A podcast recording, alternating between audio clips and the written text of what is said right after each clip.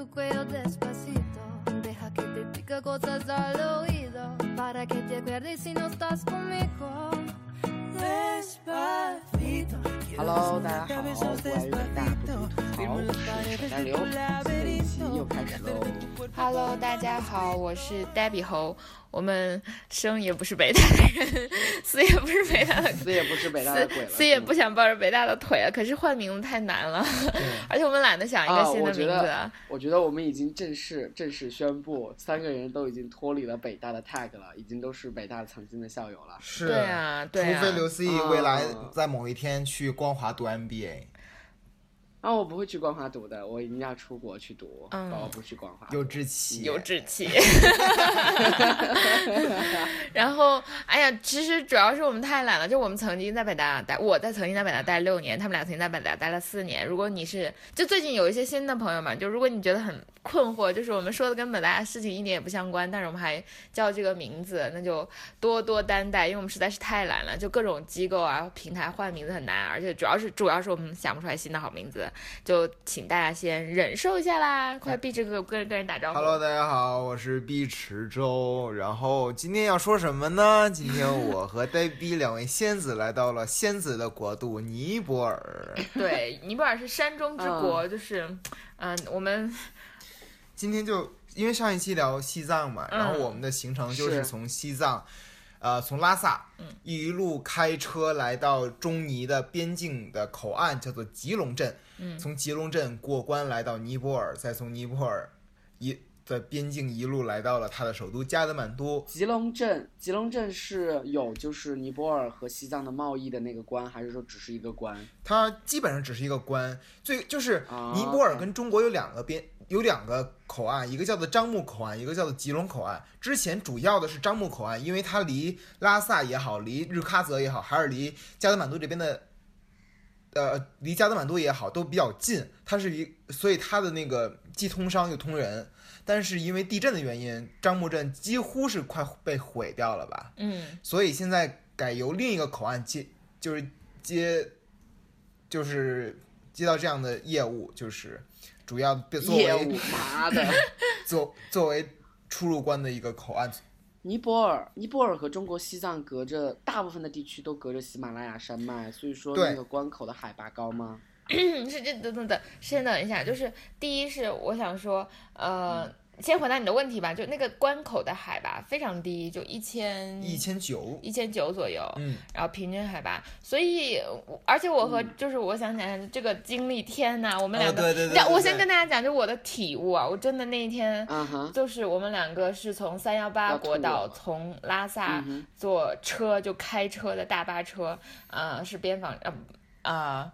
，anyway，反正就是是一个不限速的车我车，们用运用了一些社会关系，坐到了一辆特殊的车，对，然后拉着我们从拉萨一路来到了吉隆。对对对，然后此时此刻你就要说，就是不好意思，我们是 VIP 哦。嗯，也不是这样的，其实是这样，就是是嗯，就是长就是长期有很多很多，我觉得在第一啊，就是大家不用觉得这是好像我们又利用了什么特权，因为在西藏实在是太苦了，然后有很多非常苦的人，就比如像我的父母从事着非常苦的工作，然后你高寒缺氧，然后条件艰苦，就像在核电站工作一样，就是所以他们有很多车经常为了物资啊，或者为了通讯啊，或者为了工作啊往返。而就是我有很多家人也要从事这样的工作，于是我们两个就搭了个顺风车而已。对对，然后这个车不用限速，哦因为平时就是西藏的路段，三幺八国道在西藏段呢是全全至少全中国都很有名吧。如果喜欢自驾的车友们应该都会很熟悉，就是它是一个非常有名的国道，它的起点在上海人民广场，然后它的终点我不知道在哪儿，但是我们看到了，就是在。江孜就是西藏的西南拉孜，呃，拉孜，sorry，在西藏的西南部分有一个特别大的牌子，纪念纪念着就是三幺八三幺八国道的五千米，就从上海到西藏这样子很五长千千米，五千千米，对不起。然后，五千米。然后我们其实就相当于走了这个国道的后一千千米，就是风景最好看的，从拉萨到就是吉隆。我还想讲另外一件事情，就是关于吉隆口岸，就是。我的爷爷奶奶曾经在吉隆工作过很多很多年，所以我从小一，直天哪！嗯，其实我我好像我没有系统的跟，就是我可能偶尔提一两句我爷爷奶奶，我觉得我也可以，就是哪一天找个机会讲一讲我的家庭，因为太适合写狗血电视剧了。或者以后出书啊，你的回忆录、啊。对，我一直打算出书的，就是我我打算写成狗血电视剧本儿。狗血电视剧版的《追忆似水年华》。对对对对对，但是总之呢，就是呃，当然我对爷爷奶奶没无所谓尊不尊敬了，我对奶奶没有就是 no offense，对爷爷是 no respect。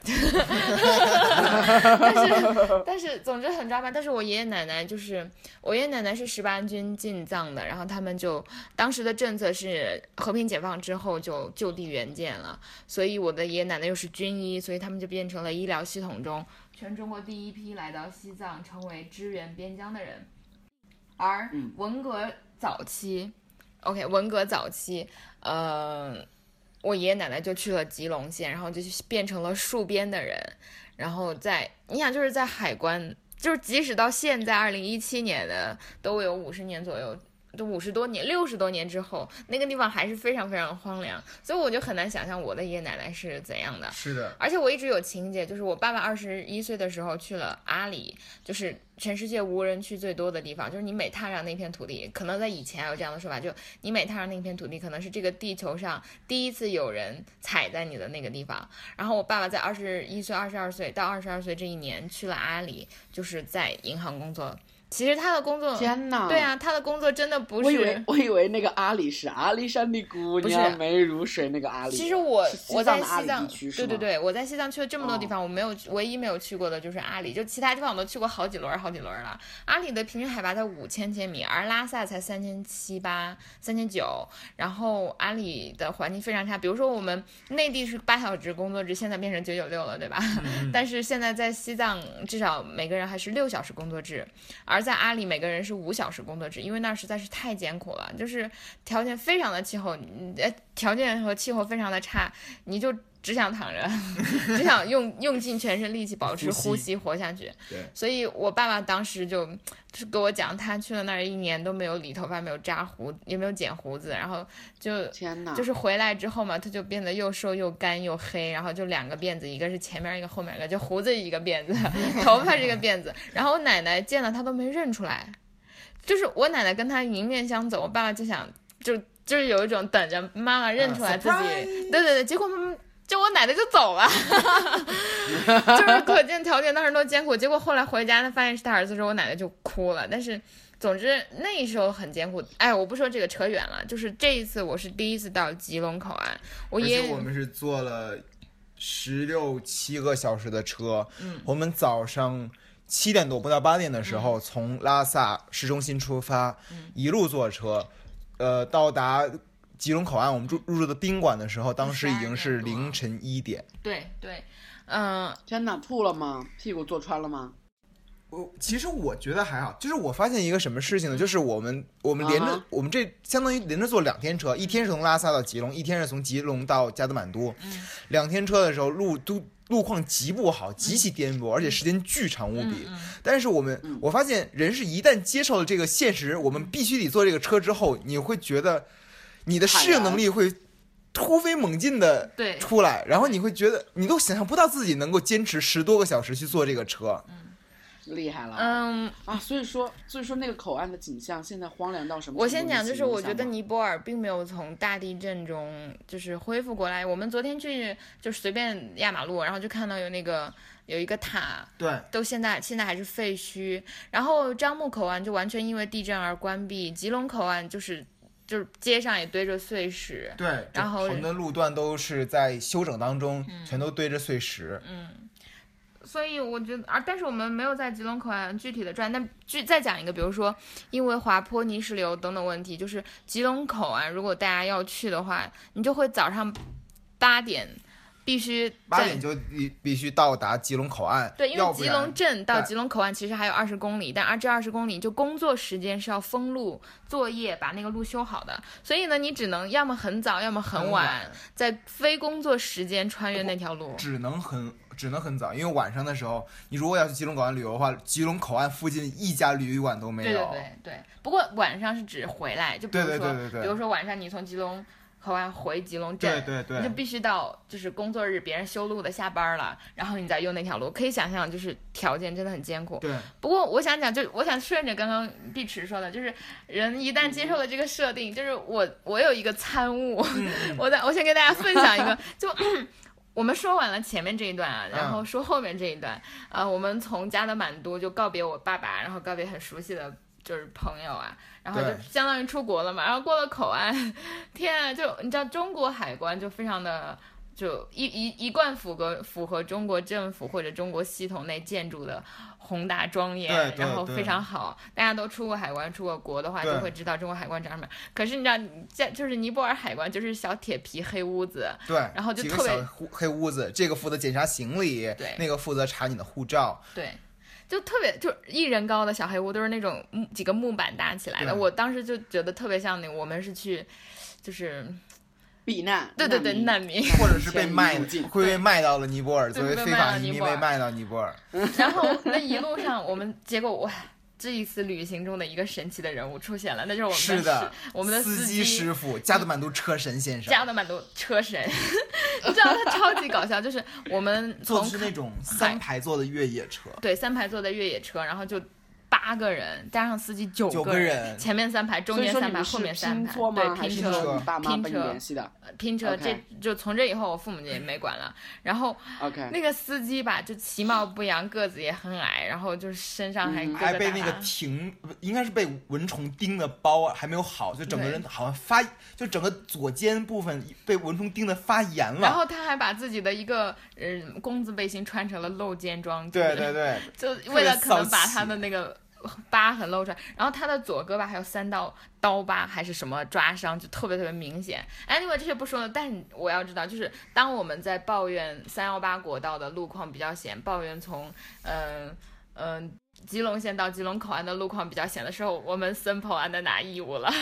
我们发现，就是中国作为基础建设大国、基础建设狂魔，真是基础建设非常之好。你可以想象，就是我们从呃吉隆口岸到加德满都这一道，其实你想，我们从我们第一天用大概十六个小时走完了接近九百900公公里而第二天我们也用了八个小10个时，十个小时，对，十个小时走了一百二十十公里，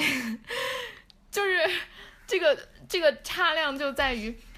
我我来描述几个事实啊，就是嗯，从吉隆口岸到加德满都这一段上，那个所有的路都是泥滩和灰尘和碎石堆满了，就没有任就很少有水泥或者柏油。第二是我们。路途经过了二十多个小瀑布，就是山上的瀑布是直接冲到路上，然后再从路上流到呃下面的悬崖，然后而且那些路都是都不是 S 型了，已经 Z 型的盘山路，无数个 zigzag，对，无数的 Z 型盘山路，那在在那个每个急转弯处，甚至很多地方都没有一个护栏。对，所以我们经常有一个视觉享受，就是我们马上就要冲下悬崖了，因为那个司机开的巨快。所以我们才叫他车神先生。对，你知道他天哪他就我们经常全车尖叫。对对对对对，男男女女跟他啊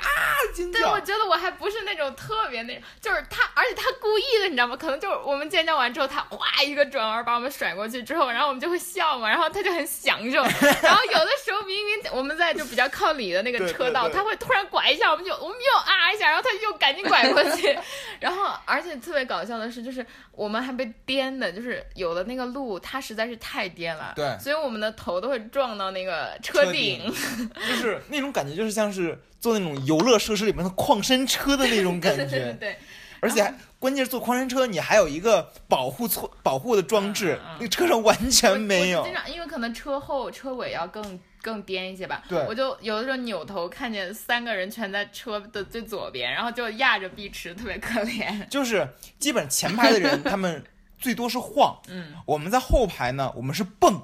我们在车里一直在蹦。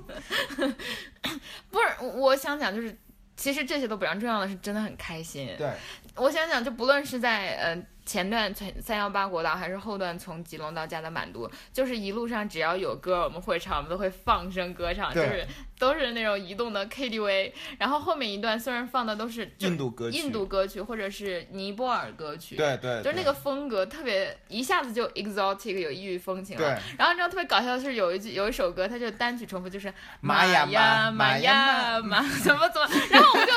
就跟着唱，然后那个司机他一句英文也不会说，中文也不会说，反正他就嗯嗯开车，但是他就跟我们一起笑，所以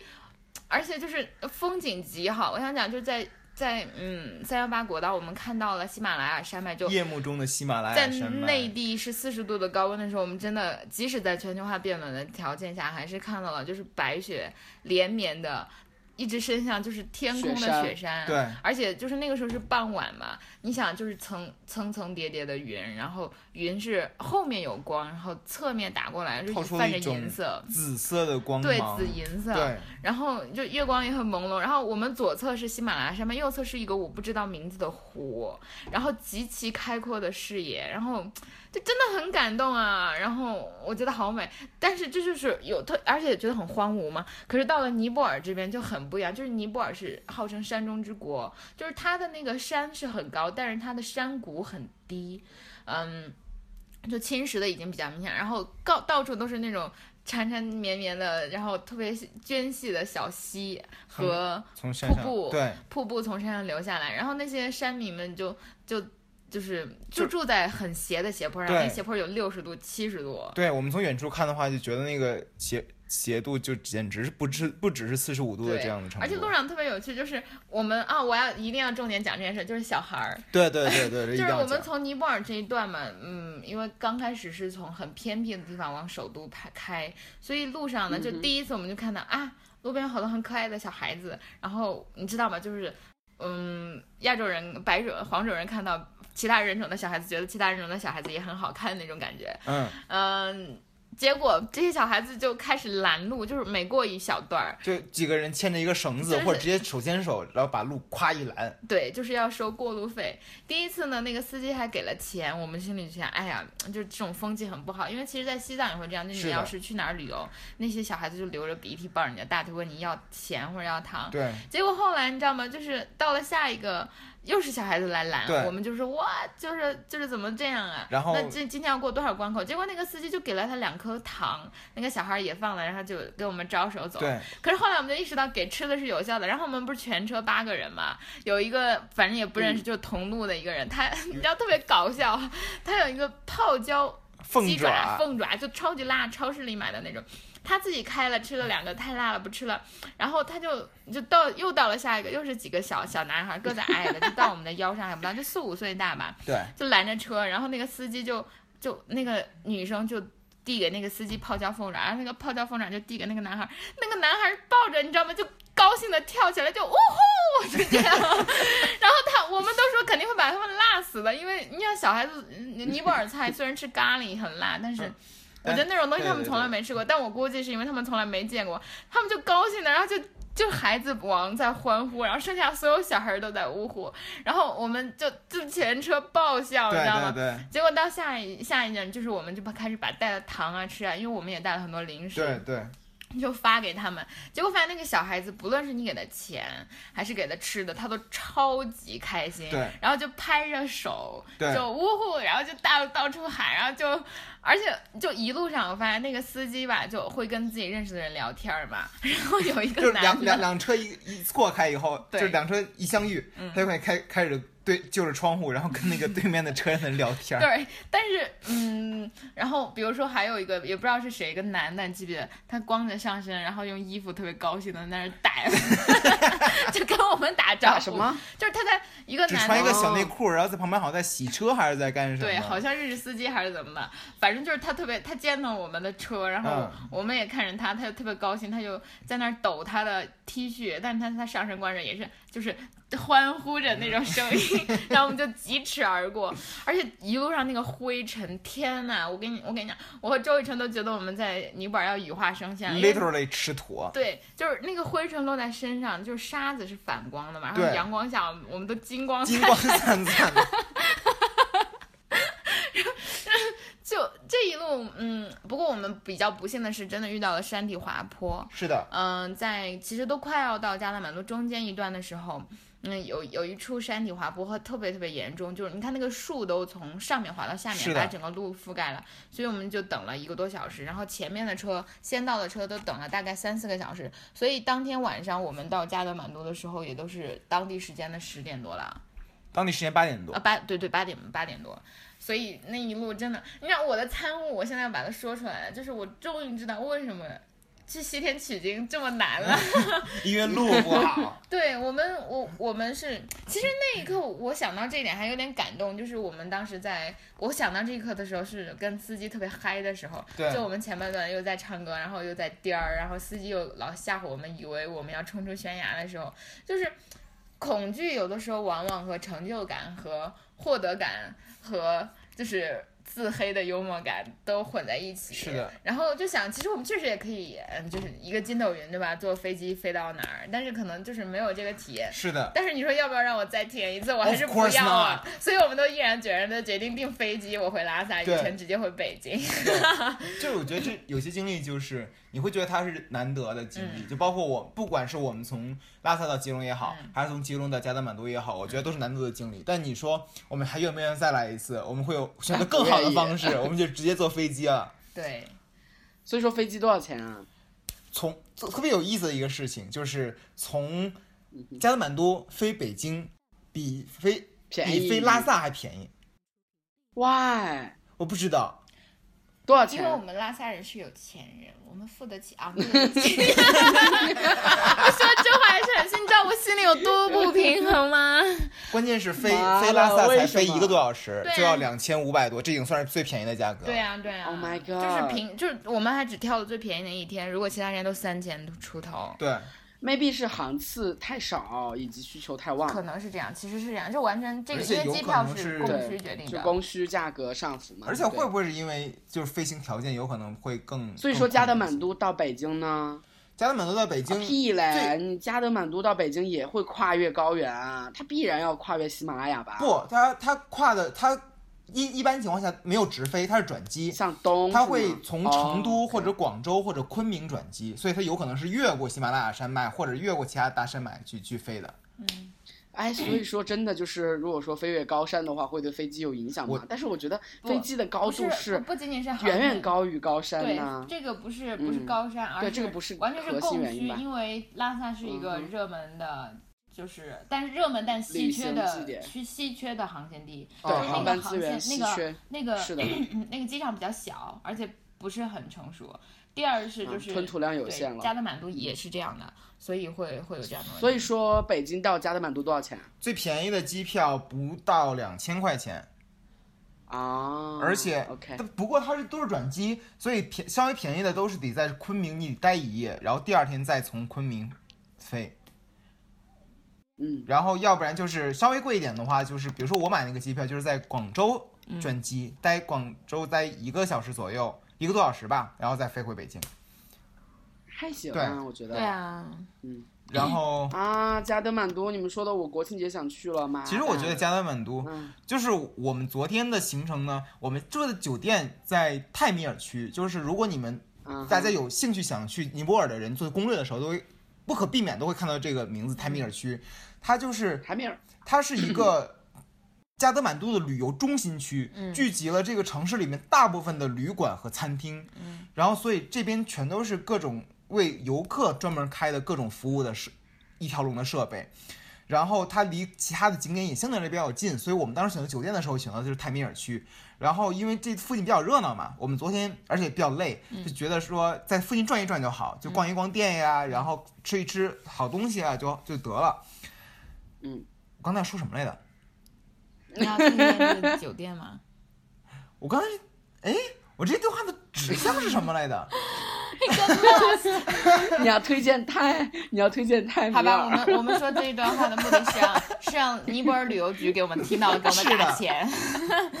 哦，我来讲，我来讲一下，就是昨天我们哦俩我们超级搞笑，我我们两个虽然觉得就是。首首先第一啊，就是呃，我之前去的都是就是签证去的签的都是发达国家，比如日本、新西兰、英国。然后这是我第一次来一个非发达国家，因为我之前对东南亚的兴趣不是特别浓厚，这一次来也只是想走那个很就普通意义上的西藏、尼泊尔线，我以为是很随意的一走，因为离家很近，但我真的是拿义务了。西藏太大了，就是整个拉西藏省比尼泊尔国都大很多很多很多。Anyway，就是我们走了很远的路来到这里，然后发现真的，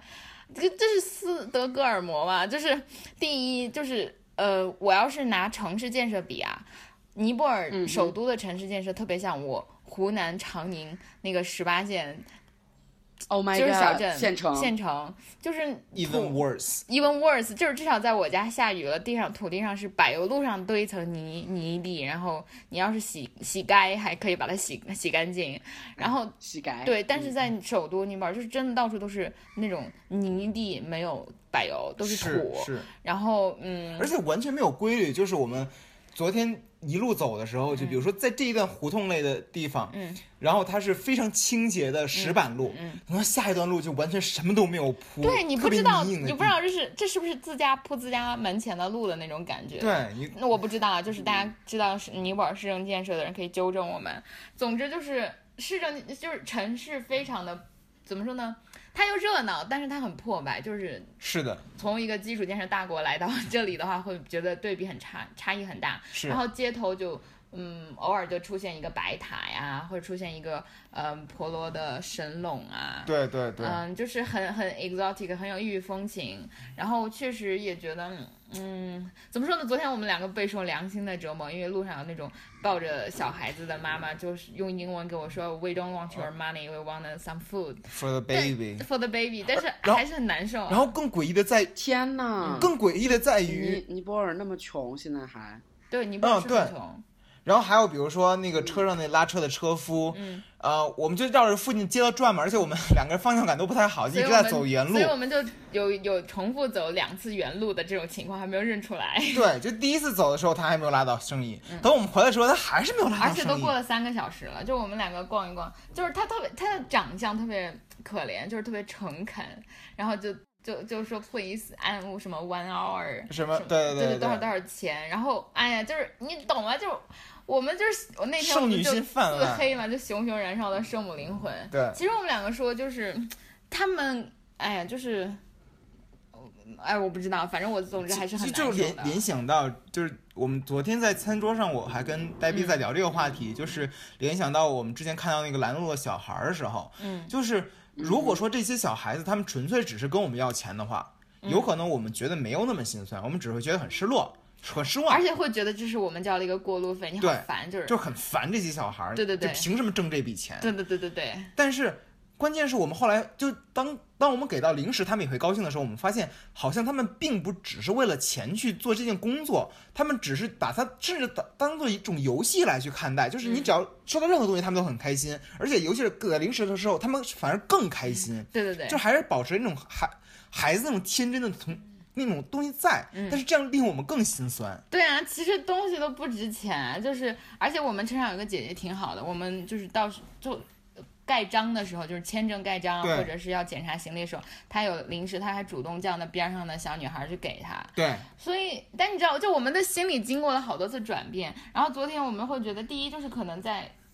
这样的旅游城市，就经济欠发达，然后嗯有很多欧洲啊、白人啊，或者是像我们这样从西藏来的，可能长期乞讨的人，他们也都习惯了。但是对于我而言，就是我的那个不适感受是真实的。然后我们就讲，就是一方面是。比如说，就我和雨辰而言，我们现在都还没有很好的经济独立。对然后我们如果这也不能拿父母的钱去买我们自己圣母心的单。对，但是另外一方面，就是当你看到一个母亲，然后抱着就是孩子就光着屁股，然后跟你讲我不要你的钱，我是想给孩子买些吃的，你能去哪儿给我买些吃的？就真的很难受啊！就，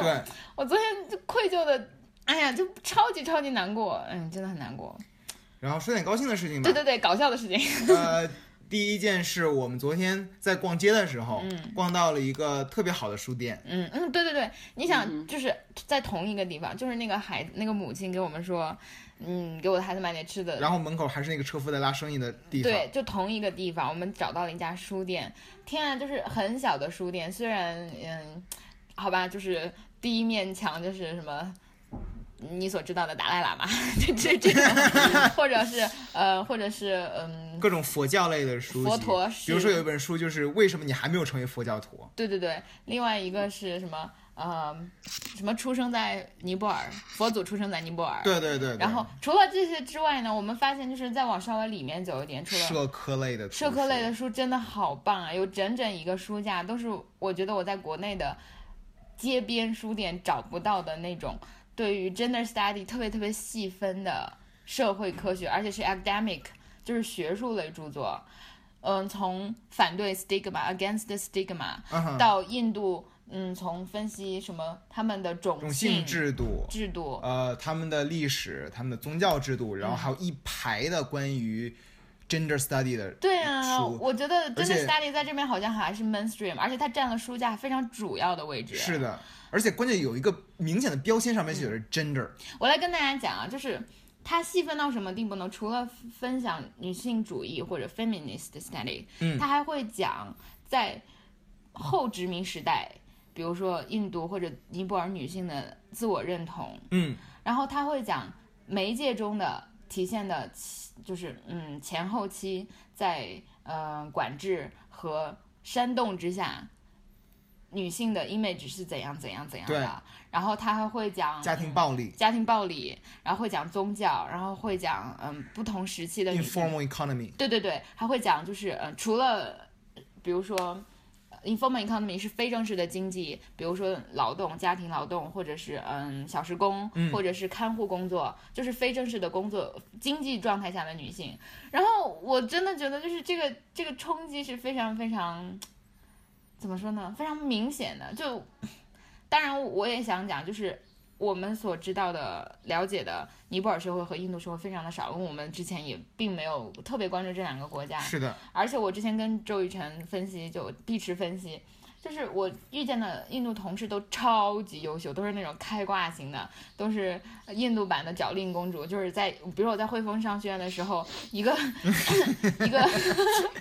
这个这个梗只有思怡闪瞎闪瞎我们的卡斯兰大眼睛。对，就是在比如说我在汇丰商学院就是学习的时候，有一个印度小姐姐，就是她特别 nice，然后她又吃素，然后她瘦瘦弱弱的，然后她就把我们全组的作业都做了。她说你们什么都不用做，我写了我来教。然后那那是一门发展经济学，就有有量化的作业，然后我们几个就是文科出身的 Oh 都都是懵逼的状态，全程照我们。哇，我们就觉得他太厉害了，而且他人超好，然后什么事情都是主动跟导师说，然后哇，我简简直是就是特别特别佩服，开挂型的。第二是我的，嗯，我在联合国实习的时候，一个认识了燕京学堂的一个印度的男生，然后他也很关心女性议题，他就想要研究就是气候变化下的经女性的经济状态，然后。就是因为我在联合国实习，然后他在 LinkedIn 上加了我，然后我跟他聊天，后来活动中又见面，然后跟他讲，哇，真的也是滔滔不绝，就特别特别 positive，特别特别 active 的一个人。然后他是个男性，男性，印度男性关注女性议题，真的是，就是就让我觉得天哪，就是这样的人我，我身边很少有啊，就即使在我的，嗯、就我见过所谓的很多很优秀的人里，也没有这样的人。然后第第三个人是我的印度同事，他是英苏格兰和英国混血，然后中文很流利，印度语和英语是母语，然后也是就是各种很精干的那种人，哎，所以我觉得，但是我想讲，这是一个选择性偏差，就有人跟我讲，你能看到的都可能是因在印度社会中种姓很高，然后他也是家庭条件很好，很有钱，嗯，而那些比如说种姓比较低，然后家庭条件不好的，你都不会见到他的，他们都在国内也在挣扎挣扎，所以我觉得这也可能是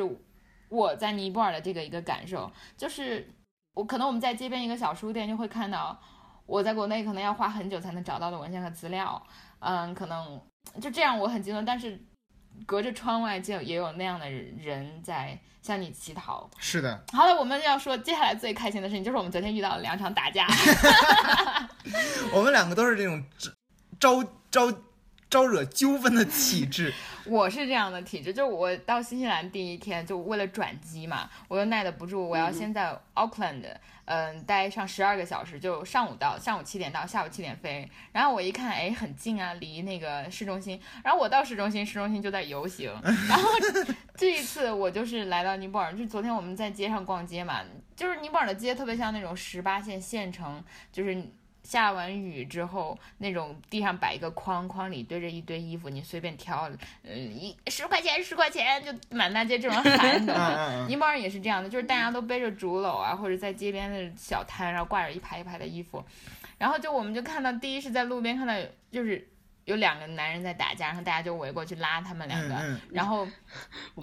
然后我以为是你们经理打架，我我们我们我们这么乖巧，怎么真？是的，这什么都是先。我们这么怂，一定要有事情我们先对，躲一边。对，我们都交钱，让我们交钱就交钱，让我们道歉就道歉。然后，然后第二个事情是，后来下午嘛，我们就啊特别神奇，我们晚上五点还看了《Spider Man》，这时候是国产保护月，国内还没有上映，但是在尼泊尔上映了。然后我们就想五点半哦超棒。对，五点半之前我们就在这附近逛一逛吧。然后这个商场的附近呢有一片特别特别大，就比足球场要大很多很多的一个绿草地，然后是野草地，就是都没有人修剪，那个草长得老高。我觉得是它建是为了建一个大体育场，因为它有那那最边上有看台，对只是疏于管理，全都长满了草而已。对 对对对，然后那里面就在打板球。大家如果看过《印度往事》，嗯看过印印度的，就是哪怕是呃阿米尔汗的很多电影，就会偶尔会看见印度很流行打板球，尼泊尔也是，而且尼泊尔有点像那种可能受印度的影响吧，嗯，我不知道，就不知道这起源什么，也有点点英联邦的遗影，比如他们开车也是靠左行，司机坐在右边，我们都特别不习惯。对对。然，后他们也玩很多很多人玩板球，然后那个板球场嘛，就是大家都自己找一片那个打板球地的土土地，然后经常被打板球就不长草，因为磨得太厉害了，然后其他地方就长草，然后就有大概好好几几几个队。到一啊，对对对，好几个队在打，然后我们就在那儿看，因为我们也不懂规则嘛，就是去凑热闹。因为那个风吹草地，然后见人头的那种，特别美。特别舒服。然后我们就蹲那儿，然后就是，结果就发现，哎呀，就是这种充满了荷尔蒙的地方很容易打架，就就看了一会儿就开始。就一群人在那推推搡搡的，就然后大部分的人就围过去，我们就看得激动人心的。然后结果就追着一个人，我 我以为你们，你们就嗑着瓜子儿。我们其实就是嗑着，就苦于手边没有瓜子儿、啊。我我们先是一看，哎，他们别过来，然后我们先躲到一个更远的地方，对对，我们俩特别怂，而且你知道，就是打架，有的人会跑起来嘛，就可能被打的那个想往外跑，就突出重围的那种感觉。对对对就就朝着我们这个方向，我们两个就扭头，然后其他所有人 快走，快走，妈的！然后其他人、当地人还有从那个就是门里再走进来去看的。对对对，然后我们就觉得好了，自认到了一个安全的地方，就继继续看。然后警察就来了，你知道吗？就开着警车，然后就就哎特别高兴，特别激动啊，就跺着小脚儿。这是我们经历了两个打架事件，然后我们看的电影，然后。对，嗯。之前是我们在逛街的时候看到，就路过一个服装店的门口，然后两个男的在推推搡搡其中的一个男的把那个另一个男的衣服直接给扒了下来，然后还怎么样，在那推推搡搡对。但是完全因为他们在喊什么，我们完全听不懂嘛，然后只能跟那儿特别热闹的看，然后特别开心。我们两个真的太恶劣了，我们那就是唯恐天下不乱那种，哎，我们为自己感到愧疚。但是很高兴。对，但是然后我们就说这个电影太有意思了，我太喜欢是的就是嗯，怎么说呢？我其实个人觉得，就是我说白了，这也是一种凝视。对对我们比如说雨辰是北京人，然后在北京生活了，就在北京、深圳，呃，四年两年在大城市，然后大家一副漠不关心，然后生活很忙碌，然后就是高楼大厦。你到这个地方来看到他们的贫穷，看到他们这种有趣，然后不慌不忙的，然后就吃咖喱饭用手抓，对吧？这确实构成了一种他者对他者的凝视。首先是新鲜在其中，好奇在其中，对，但我一我就昨天在想，如果我是尼泊尔人，我会我会觉得我会投胎到尼泊尔更好，还是投投胎到中国更好？这个答案真的是未知啊，对，而可而且可能，对对对，而且可能其实不是嗯，大家想象的那么乐观了。对，嗯，也不能理想化它，对，是这样是的但是确实很有趣，而且是的，而且再说另外一方面，就是尽管我们我们我就是我不觉得它是仅仅用一个什么待发展国家或者一个地震之后很多年都没有喘过气来的国家，或者一个贫穷的国家来给他来看待他。对比如说，我觉得昨天我们看 Spider Man，我们还在想会不会有尼泊尔字字幕。结果全程都是英文，然后没有尼泊尔字幕，然后那一一句字幕都没有，然后那一场是满场，是的。大人孩子都在。对从老到小少少，就是，Oh 包括我们在看放电影之前那些广告他，们全都是英，就是很一半英文广告，一半印地语广告，嗯，就是他们的尼泊尔语，但是但是我们中学我们中学地理应该学过尼泊尔的官方语言，对啊，呀对呀，就是就是我们并不是说它官方语言不是英语，而是说他们英语所以说他们的英语，是我觉得挺高的至少是不是很高。那为什么那个我觉得得看地方吧。嗯，因为司机跑车，他作为车神不需要这些嗯这些是的，他只需要技能。开车就好，他只要只需要下坡的时候踩着，他只需要下坡的时候踩着油门飙到一百码，然后我跟你讲，他真的就是我们在那么陡的地方下坡，他要加油，然后就是加到我们觉得心惊胆战，下坡一百码，天啊！而且还是 zigzag 的那种，我真的是服了。就是我觉得我们都是渣渣，我们坐车的都是渣渣。然后最最后说几个我们在尼泊尔观察到特别有趣的事情吧。好，第一个是我们昨天在路上的时候看到很多那种运货的卡车嘛，嗯，然后卡这边的卡车，我不知道是厂家他们给绘绘画的，还是这个车主在买了以后他自己定制的。就是车上都是那种特别鲜艳的喷绘，彩绘啊，然后贴纸啊，等等等等，装饰的特别热闹。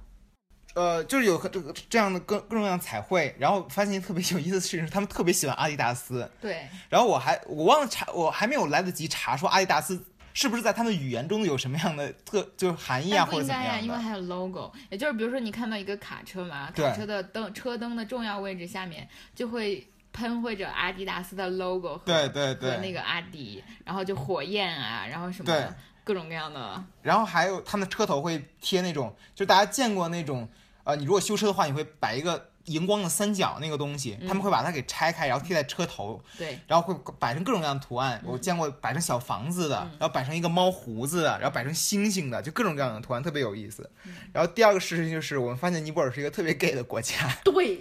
你知道吗？我们我们在那个，我们在大街、在小巷、在田间、在街头、在球场，就是打板球的球场，就是不论是成年男性还是幼龄男子，就是小朋友们，就是嗯哼，五四五岁的到十二岁的到二十岁的到三十岁到四十岁的，他们都亲密的手牵着手，十有的时候十指相扣，有的时候就挽着对方的胳膊，然后有的时候就拉着对方的大拇指，对，然后就一起走。天啊，我们当时成年男子吗？成年男子也有幼，就是 Oh 小朋友也 God，而且男男性之间就是因为可能我们去球场，男性要比女性多一些嘛，也有女性，但是男性就是就搂搂抱抱，推一下前面那个人的腰啊，然后一起跑啊，对对因为我们就后来下雨了嘛，就大家都在躲雨，然后就一起到树下，然后你知道吗？他们在树下还壁咚，就是一个男的壁咚另外一个男的，然后比如说我我可能昨天穿了一件长裙子，然后是花上衣，然后碧池戴了一个很夸张的耳钉嘛，然后我们又是长得亚洲像，我们又是中国散客，就。经常也被人看，然后你知道吗？那个世界就特别有意思，就我跟雨辰都在看他们俩，他们俩在看我，而且他们俩站的特别近，他们俩都是可以接吻的那种距离，而且面对面，然后他们俩一起侧面就是斜着仰着看我们俩，然后他们超级亲密。当时我就说这么开放吗？就是。其实你分不清所什么是保守，什么是开放。就是我们觉得我们传统语境里好像保守是就是男女授受不亲呐、好像在中国，或者是呃要庄重啊，对吧？嗯可是，在有些地方的保守是宗教上的保守，在我们这边的 open，对我我说的另外一种保守，比如说是宗教上的保守，这种保守，比如说是你呃礼节性的，就我们可能不知道，但是可能男女这种事情不算是他们保守的那种保守。然后我们两个就觉得天啊，好喜欢这个国家，就是你就看着满大街或者满球场满眼的青年男俊们都对对卿卿我我，我说我立刻就要变腐了，然后我们就各种看这一对儿好不好看，那一对儿好不好，而且就是他们的衣服也都是啊，对我要讲就是昨天最最好，我又想起来一个，就是昨天我们看到满大街，呃，尼泊尔的女性都穿着他们的传统服饰，是的，然后他们搭配的撞色都好好看啊，对。啊，我觉得就是他们的撞色不仅就是基本的，就是咱们咱咱们内地能买到的衣服那种基本的撞色，嗯。而是那种饱和度极高的，就是一般人咱们一般人不敢穿的衣服，他们敢穿在身上，而且用它撞色，比如说大橘黄色配大绿色，嗯，比如说大红色配什么紫色呀、或者蓝色这样的色去撞色，嗯，而且后来我们想，确实是因为有可能是他们的传统服装本身就是颜色丰富，并且就是撞色的，嗯。所以这也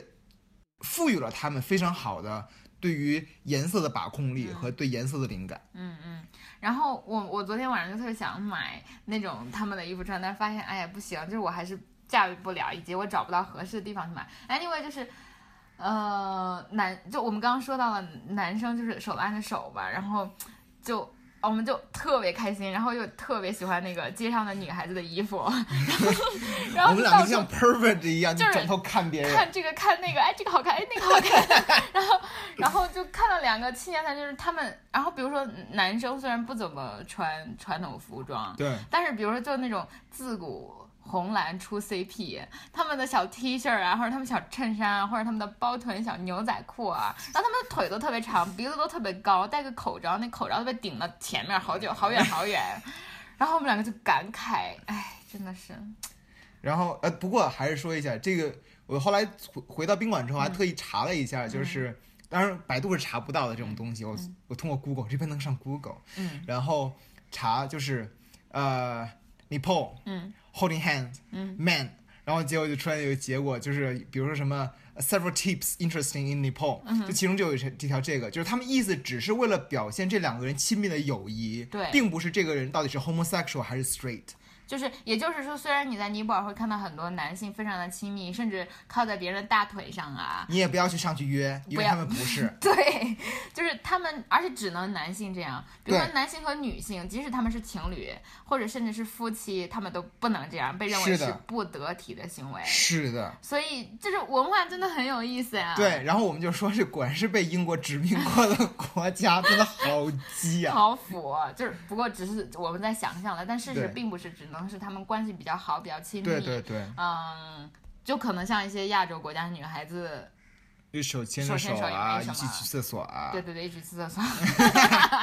然后包括我在网上也看到一些其他人拍的图片嘛，嗯就比如说一个在街街边，一个两个人男的坐下，一个男的直接枕在另一个男的大腿上面啊，对对对然后三个男的并排走啊，中间那个男的一手搂住左边那个男的的肩，一边牵住另右边那个男的的手啊，对呀、对呀、就是大家不要多想，但可以加戏。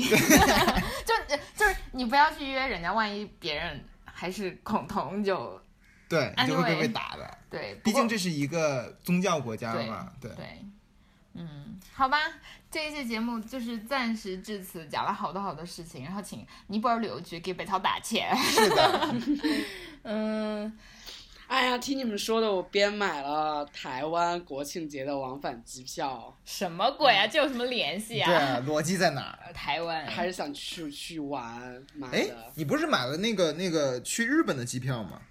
没有买日本的机票需要请太长假了。啊，不过其实我现在也请了五天，我即将 going to 要请五天假，所以说本质上是一样的，我也不知道为什么，妈的，可能被你们蛊惑了，所以说我还是觉得哎呀，还是要出我们两个，。我们两个其实这次都很感慨你没有来，我们以后一起吧，约到一起。唉，人生不相逢啊，妈的，你们这些没有工作的狗真的是太爽了，操！可是我们这些没有工作的狗也没有钱呀。是的呀，唉，嗯，你们可以啃老，然后存钱，啃老啃不动啊！我们两个 两家老人都已经然快被我再啃光了找一个。Sugar Daddy。哎，我真的觉得好想被包养，妈的啊！好，啦，快公布你的手机号，然后求包养的爸爸。幺七七零幺二六六二四幺求包养。这是支付啊最好有宝账号人可以连续给我打卡，每天一百块钱，那我们就够了吧？基本生活费就对啊。一千块钱吧，每天一千块钱。好吧，请好吧，Going on